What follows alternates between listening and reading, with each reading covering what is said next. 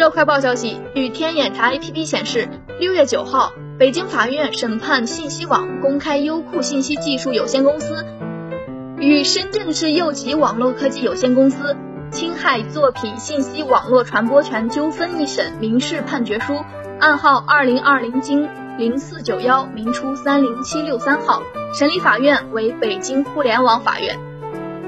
该判决书显示。原告优酷公司诉称其享有影视作品《长安十二时辰》独家信息网络传播权及维权权利。被告佑吉公司在未获授权的情形下，擅自通过其运营的微信小程序向公众提供涉案作品的完整剧集在线播放服务，